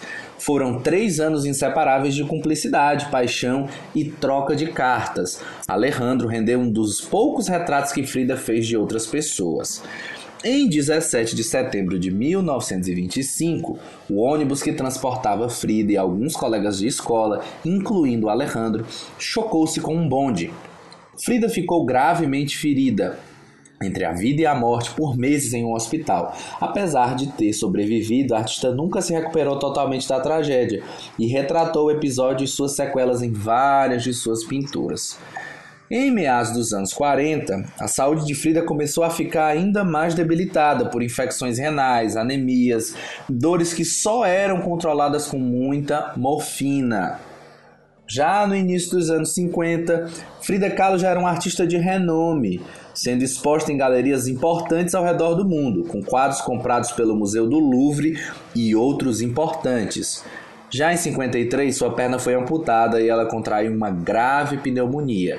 Nessa época, provavelmente por não estar feliz com a sua condição física e aparência degradante, ela pintava principalmente naturezas mortas, como a gente mostrou agora há pouquinho. Assim, Frida Kahlo faleceu em Coyacán, mesmo lugar onde nasceu, no México, no dia 13 de julho de 1954. E deixou muita saudade. Sim. E aí a gente conclui, né, assim, com essa história, pequena história da Frida. Inclusive, quem quiser conhecer mais da Frida, tem o filme Frida, que é maravilhoso. Sim. Tem um diário da Frida que foi publicado, né, com recortes do seu diário. Quem puder ir ao México visitar Sim. a da Frida, o museu. É, eu acho que tem muitas maneiras, né, baratas e caras, Sim. de ter contato com artista. É, eu, vale a pena, vale a pena conhecer mais da Frida, vale a pena conhecer mais das suas obras, porque ela é essa mulher incrível, inspiradora, forte e que nos impulsiona a encontrar a arte em nós, assim como ela encontrou a arte em um dos momentos mais difíceis da sua vida, que foi após o acidente. A Frida ela não tinha aulas de pintura, ela descobriu porque ela se permitiu. Né? E falando em permissão, isso me lembra muito Zinker, que para mim é um dos autores que mais falam sobre a terapia criativa. Vamos agora puxar o bonde e entrar na retinha final do podcast, Sim. falando um pouco sobre criatividade na clínica. E aí eu queria colocar para vocês um pouquinho do Zinck, né, quando ele diz que o processo criativo em psicoterapia tem basicamente dois elementos. O primeiro é a relação do terapeuta com a integridade existente no paciente. Toda pessoa ingressa na terapia com uma, com uma integridade pessoal única. Esse trecho me fala, né, me, me relembra um outro trecho do Zink, quando ele diz que quando a gente está de frente para o nosso cliente, a gente precisa contemplá-lo como a gente contempla um pôr do sol. Zink, né, com a sua poética é, brilhantemente traz essa dimensão de que a gente não deve desejar outra coisa além da pessoa que está ali com tudo que ela tem a gente não deve é, esperar que ela seja outra pessoa, assim como a gente não espera que seja outro pôr do sol. A gente fica com o pôr com as cores que ele vem, com a, com a luz que ele traz. E assim como nós conseguimos é, contemplar né, e estabelecer uma relação é, com esse pôr do sol, a gente também deve se relacionar com os nossos clientes. É, e para o terapeuta estabelecer contato com essa integridade envolve o uso completo do seu próprio ser no estudo de o que é ser uma pessoa assim, com essa curvatura dos ombros ou essa contração dos glúteos, a fim de penetrar na estrutura para seres do cliente, para ser e estar no mundo. Continuando com o Zink, ele fala que o processo criativo começa com a compreensão do que existe ali, a essência, a clareza e o impacto do que está à nossa volta. Como um poeta, o terapeuta é capaz de apreciar toda a ampla diversidade da vida à sua volta, incluindo o panorama da existência do cliente, seu ser físico, suas caretas, sua maneira de andar e a cadência de seus passos. E aí eu fico aqui, né, é, deixando que essas palavras do Zinc ressoem em mim e me faz muito pensar do quanto que a gente perde se a gente tem uma relação muito pautada só no racional o quanto que a gente perde de apreciar essa totalidade que se apresenta de uma forma artística, única para nós. Então, para a gente conseguir ajudar esses clientes, a gente precisa olhá-lo como um todo e a perceber que bloqueios ele está construindo nesse fluir e ajudá-lo a criativamente encontrar o seu próprio caminhar. Não necessariamente a gente vai convidar o cliente para ter experiências de arte no contexto clínico. Sim. Tem pessoas que não têm essa disponibilidade. Mas a gente pode convidar o cliente a ter respostas mais criativas para o que a vida se apresenta. Eu acho que, que nós, terapeutas que gostamos de arte, podemos utilizar essa arte como crescimento pessoal, como experimentação. E, claro, para os clientes que tiverem essa disponibilidade, a gente é, fazer esse convite, mas não colocar-se como uma imposição, porque como a gente falou no início do episódio, a criatividade ela não está necessariamente ligada a uma produção artística, Sim. ela está ligada a uma maneira de ser e existir no mundo. E nesse processo criativo, inclusive, há um tempo de espera. Quando você se coloca diante de um papel em branco é, ou entra no seu ateliê, nem, não necessariamente vai surgir uma grande obra ali. Às vezes é preciso que você passe um tempo se demorando, arrumando seus pincéis, organizando suas tintas, rascunhando, olhando outras imagens, escutando músicas. E assim como há esse tempo de maturação para a inspiração surgir, acontece também na relação terapêutica. Às vezes ele traz justamente a resistência à mudança como uma proteção, como uma estrutura que, que o mantém ali. Às vezes essa mudança para o cliente é uma questão de sobrevivência e é necessário que ele resista um pouco para que aconteça um processo de maturação, de transformação interna, para que depois a a mudança ocorra de fato, porque mudar não é fácil. Se a gente pensar que nós estamos mudando toda uma construção de uma vida inteira, todo um conjunto de respostas que eu estava acostumado a dar, é, não, a gente não pode desejar e forçar que essa transformação, que esse desapego a esse modo de existir, ele aconteça da noite para o dia, né? E é interessante ver como muitas vezes isso acontece em saltos, porque essa maturação ela estava se processando internamente. Então, quando ela se externa, é porque ela já está pronta na ordem do interno. E o que é que você acha, Wilson? Ah, eu super concordo com grande parte do que você está falando, né? Eu acho que o movimento da clínica ela exige a criatividade como sendo uma força não só do terapeuta no seu fazer, mas como uma necessidade de despertar isso no cliente. Né? Então a criatividade para mim ela mora sempre nesse entre. Eu gosto de brincar de que é como se ela morasse no tapete, né? que não está na minha cadeira nem na cadeira do cliente, ela está no entre porque essa criatividade ela é despertada em mim quando eu entro em contato com o cliente como ele é.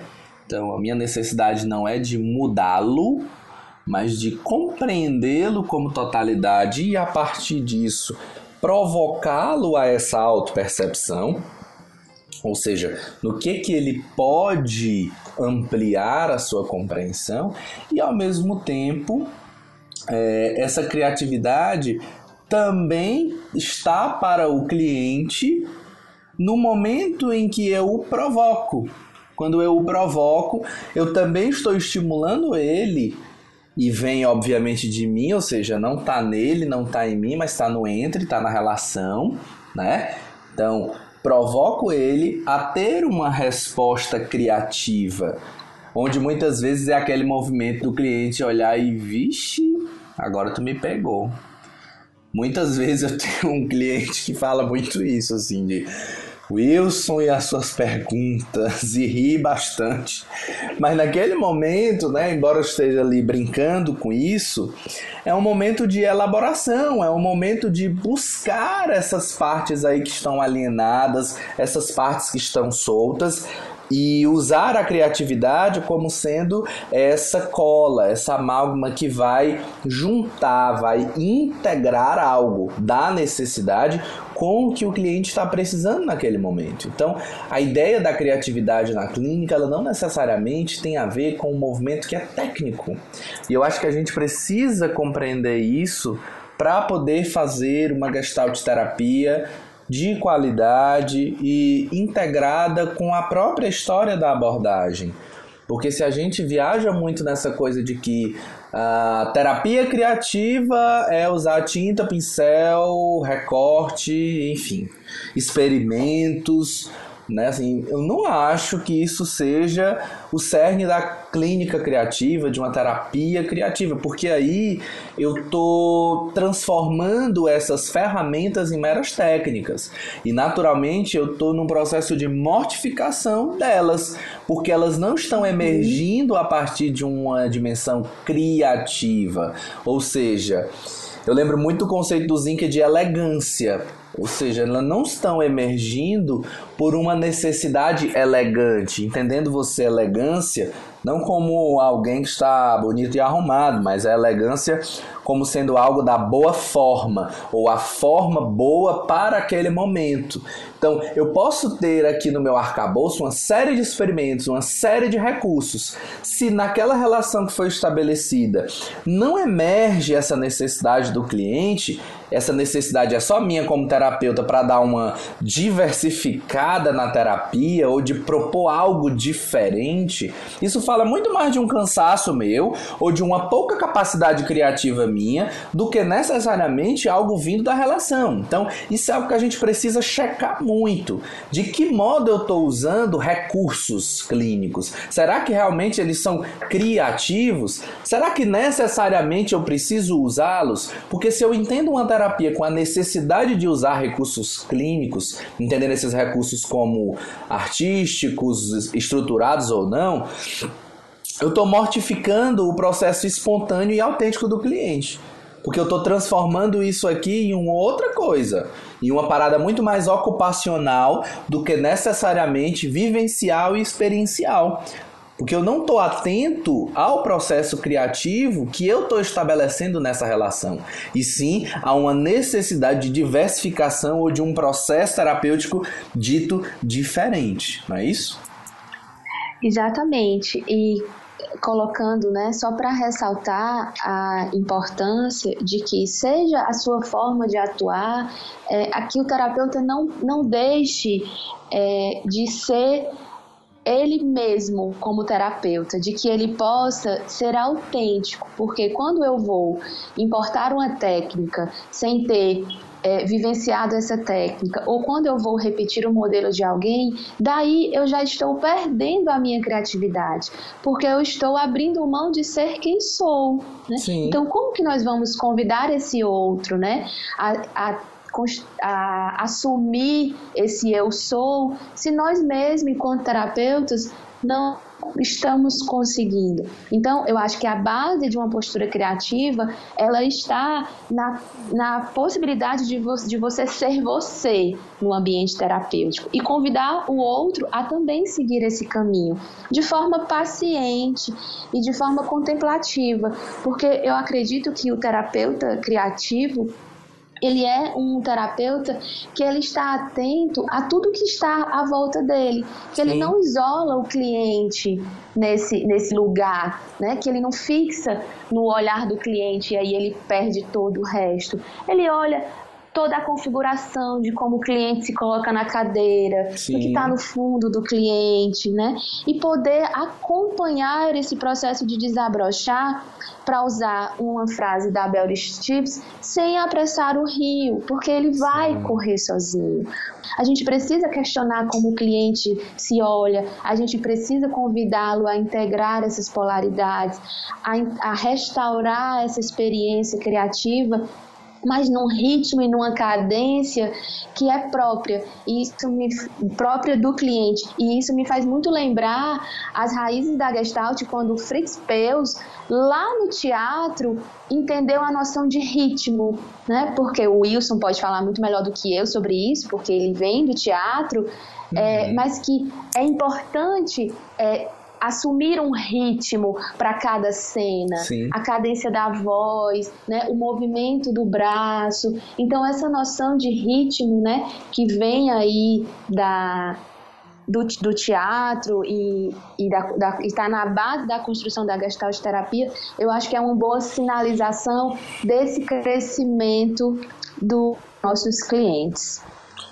Perfeito. Tá tudo muito bom e tudo muito bem, mas vamos pro nosso quadro é figura?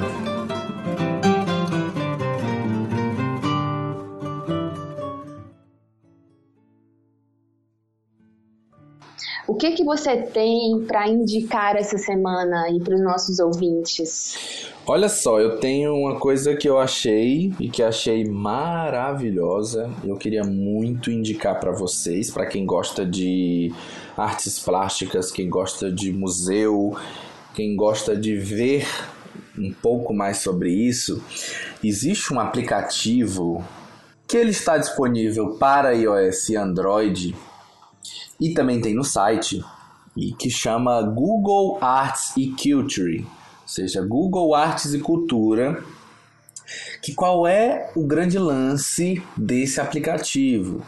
Nele você consegue ter acesso a várias obras clássicas, inclusive foi parte das minhas pesquisas para o podcast de hoje e nelas você consegue ver com muita qualidade o quadro. Se você, você pode aproximar, dar um super zoom, ver os detalhes, você consegue ver é, parte do tecido, da tela. É muito legal porque é uma experiência, embora virtual, mas com muita sensoriedade. Você consegue estar muito perto do quadro, assim como ler aonde esse quadro está, saber onde ele está, o ano, quem o fez. E no próprio aplicativo existem é, exposições virtuais, onde você pode escolher não só o artista, mas temas, como por exemplo, tem uma lá que é sobre selfie, né? É uma brincadeira com esse mundo contemporâneo da selfie, mas que são só autorretratos de grandes figuras, inclusive tem, obviamente, a Frida Kahlo. Tem várias uhum. exposições que são interativas, onde você vai rolando a tela e o próprio curador daquela exposição dá zoom na, na, na obra e vai mostrando os elementos. É super legal, eu super recomendo Google Arts e Culture. E você, minha amigo Anne, o que, que é figura? O que, que foi figura para você essa semana? Antes de falar do, do meu é figura, eu quero hum. dizer que essa descoberta sua foi maravilhosa. Gente, acreditem, o Wilson descobriu isso, me mostrou e eu amei. É Verdade. É incrível, tenho certeza que vocês vão amar também. É, e o meu é figura é um livro. Hum. Eu ando muito na vibe de ler mulheres, né, de valorizar a arte feminina. Sim então, a minha indicação é o livro A Guerra Não Tem Rosto de Mulher, da Svetlana Alexevich. Nossa, é uma que nome! é. Ela é uma história incrível uhum. sobre a participação das soldadas soviéticas que lutaram durante a Segunda Guerra Mundial. A Svetlana fez um longo trabalho de busca dessas mulheres. Ela viu uma reportagem no jornal de uma pessoa falando de outro assunto, mas aí essa pessoa citava que ela tinha sido soldado na guerra e isso a promoveu um insight, onde ela começou a se interessar por essas histórias, é, buscou muitas mulheres e o livro é todo de relatos dessas experiências das mulheres mostrando o quanto que elas perderam a sua feminilidade durante a guerra, o quanto que foi difícil resgatar. E é uma outra história, porque é muito diferente contada pela, pela voz do feminino, né? Uhum. Que, que está atento a outras questões, que, que tem outras nuances, que tem outras necessidades. Então a gente sempre viu a guerra nos livros, nos filmes, contadas pelo olhar masculino. Né? E a uhum. autora traz nesse livro, A Guerra Não Tem Rosto de Mulher, um outro olhar, uma nova perspectiva e vale muito a leitura. É uma obra publicada pela primeira vez em 1985, mas ela já foi reeditada muitas vezes. Então, busquem, se deliciem, vale muito a pena. Que legal! Adorei, adorei a dica. Também falaremos de mulher no nosso próximo episódio, não é verdade, Wani? Ah, sim, é uma mulher incrível, dessa vez uma brasileira, sim. escritora, romancista, poeta. Embora de nascimento ela não vai... seja brasileira, né?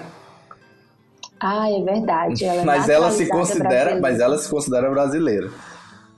É verdade, bem lembrado. Ela, a gente vai falar sobre a diva, a grande escritora dita brasileira Clarice Lispector. Vamos falar de Clarice, né? Chegou a hora de Clarice aqui no nosso podcast e vamos pedir ajuda a grande Clarice Lispector, para nos ajudar a compreender um termo que por muito tempo ficou alienado na gestalt terapia, ficou meio escondido, há muitas controvérsias sobre ele, que é a noção e a teoria do self. Né? Então vamos pedir emprestado o trabalho de Clarice para que ela nos ajude a elucidar um pouco mais sobre a chamada teoria do self, que muitos acham estranho, outros na Gestalt terapia seguiam fortemente pela noção de self. Há aí uma cisão dentro da Gestalt terapia, isso é algo já que eu já estou adiantando para o próximo episódio, mas que vale a pena se demorar sobre isso. Espero vocês no próximo episódio, hein? Sim. E esse podcast tem como criação e concepção o Anne Belmino e o Wilson Luiz. Edição e mixagem de Marcelo Gomes. Com música de Fred Nascimento, Gian Fabra e Carlos Trilha. E por aqui fechamos mais uma Gestalt. Tchau, tchau e até o próximo.